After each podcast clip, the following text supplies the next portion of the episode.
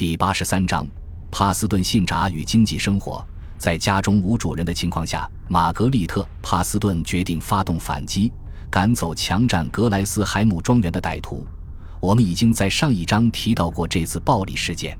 她让丈夫派人送来了手枪、剑弩、长弓和长柄战斧，她的仆人们都穿上了甲胄。在同一封信中，她索要了一磅杏仁、一磅食糖和一些给孩子做衣裳用的布匹。所以，即便是在极端暴力面前，日常生活也仍然照过不误。当然，我们也可以说，暴力已经成为当时家常便饭，就像杏仁和食堂一样平淡无奇。历史学家猜测，十五世纪的人们表达感情的方式不同于我们这个时代。但是如果真的有差异的话，这种差异体现在哪里呢？我们会在帕斯顿信札的遣词造句中发现着重强调之处的微妙差异。而他们通常不会出现在现代人的语言当中，在帕斯顿家的仆人当中，我们能够了解到他们为人严肃，行事谨慎，只有其中一位秃头除外。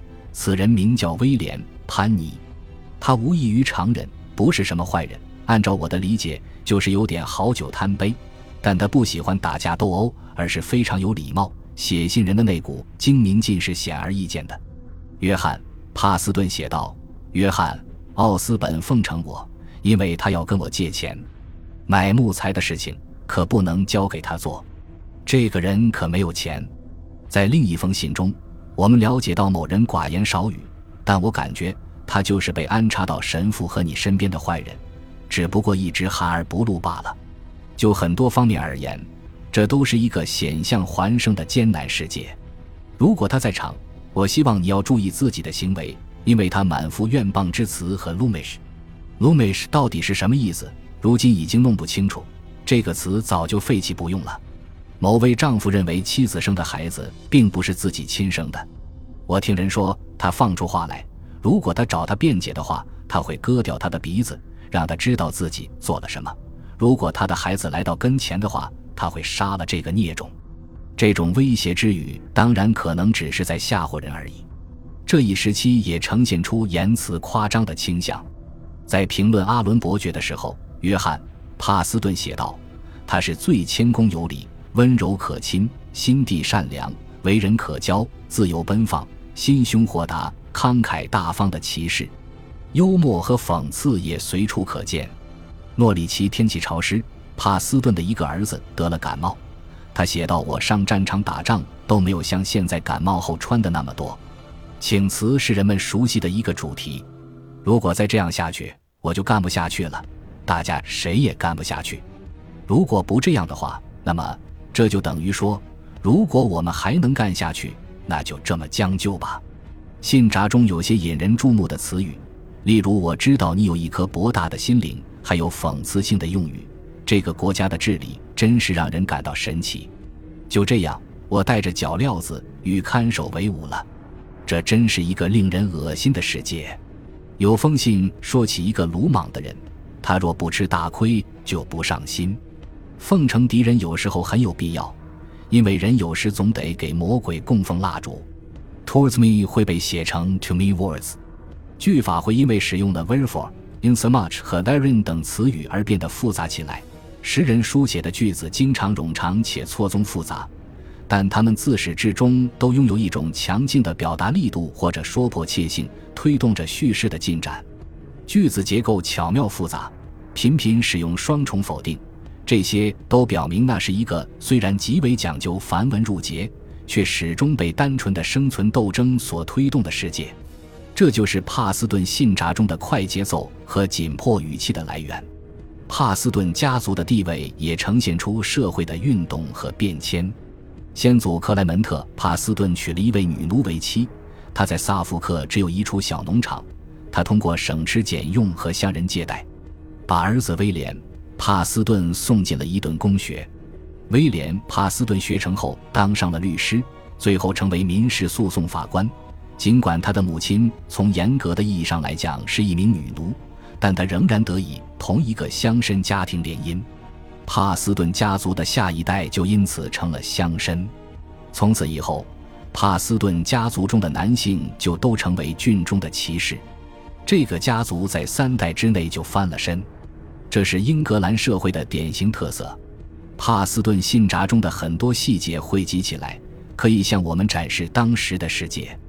我提醒你注意，皮特可能将我的黑毛皮镶边黄褐色袍子、紫色绸缎背心、黑色绸缎背心、百慕文具盒。以及记录公爵和皇帝会面情形的书都捆在了一起，放进我留在你伦敦寝室的柜子里。你还可以从中听到人们的谈话。确实啊，我进屋听到的第一句话就是你和我的主人约翰·帕斯顿说的那句话。说这句话的人满脑子谎言。哎，你本应该告诉我是什么事情促使我跟他说了那番话的。我没听到的东西可不能乱讲。你应该调查一下这件事，先生。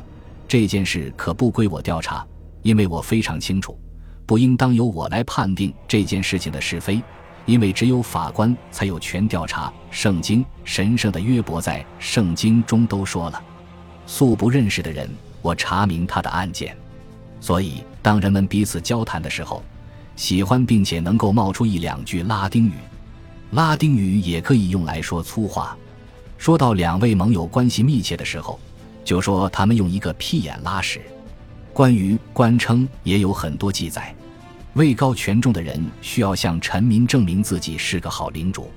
这是一个谣言丛生的世界，伦敦四处都是流言蜚语。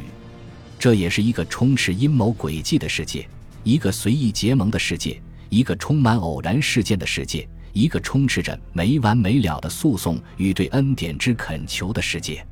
帕斯顿信札对家庭生活的描述表明，人类生活的本质并没有发生重大变化。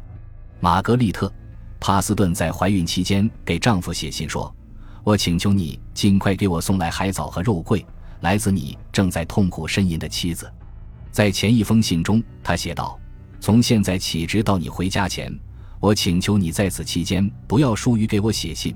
如果可能的话，我每天都想收到一封。”还有人写道：“请原谅我，我写的话让你见笑了。”信件的开头经常是向你问好，结尾通常是宗教致辞，受祝福的三位一体置你于其神圣的麾下，或愿上帝呵护你、解救你。不过，帕斯顿信札给我们带来的快乐主要在于，它在某种程度上呈现出当时社会的生活状况，依据不同读者的喜好。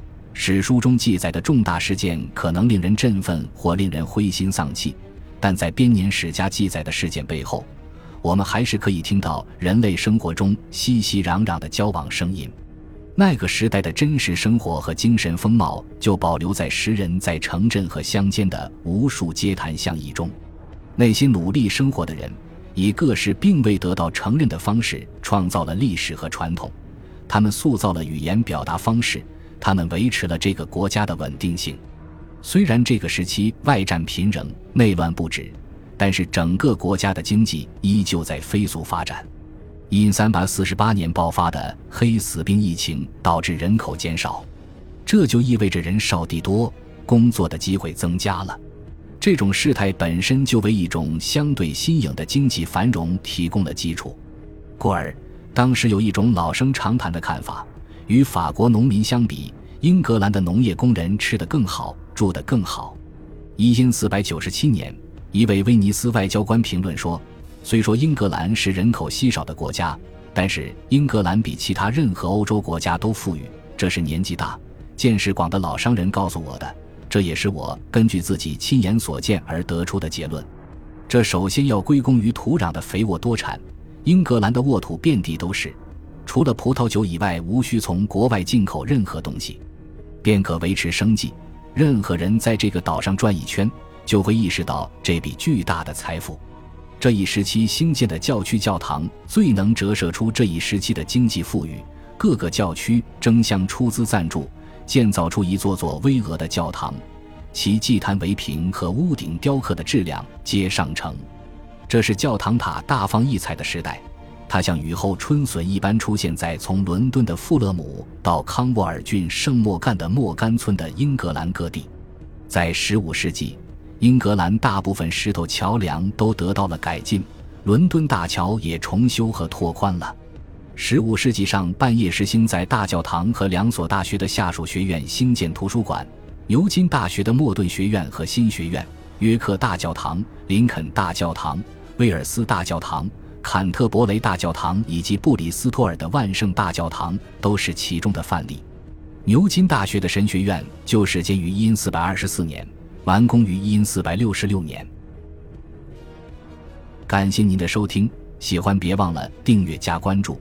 主页有更多精彩内容。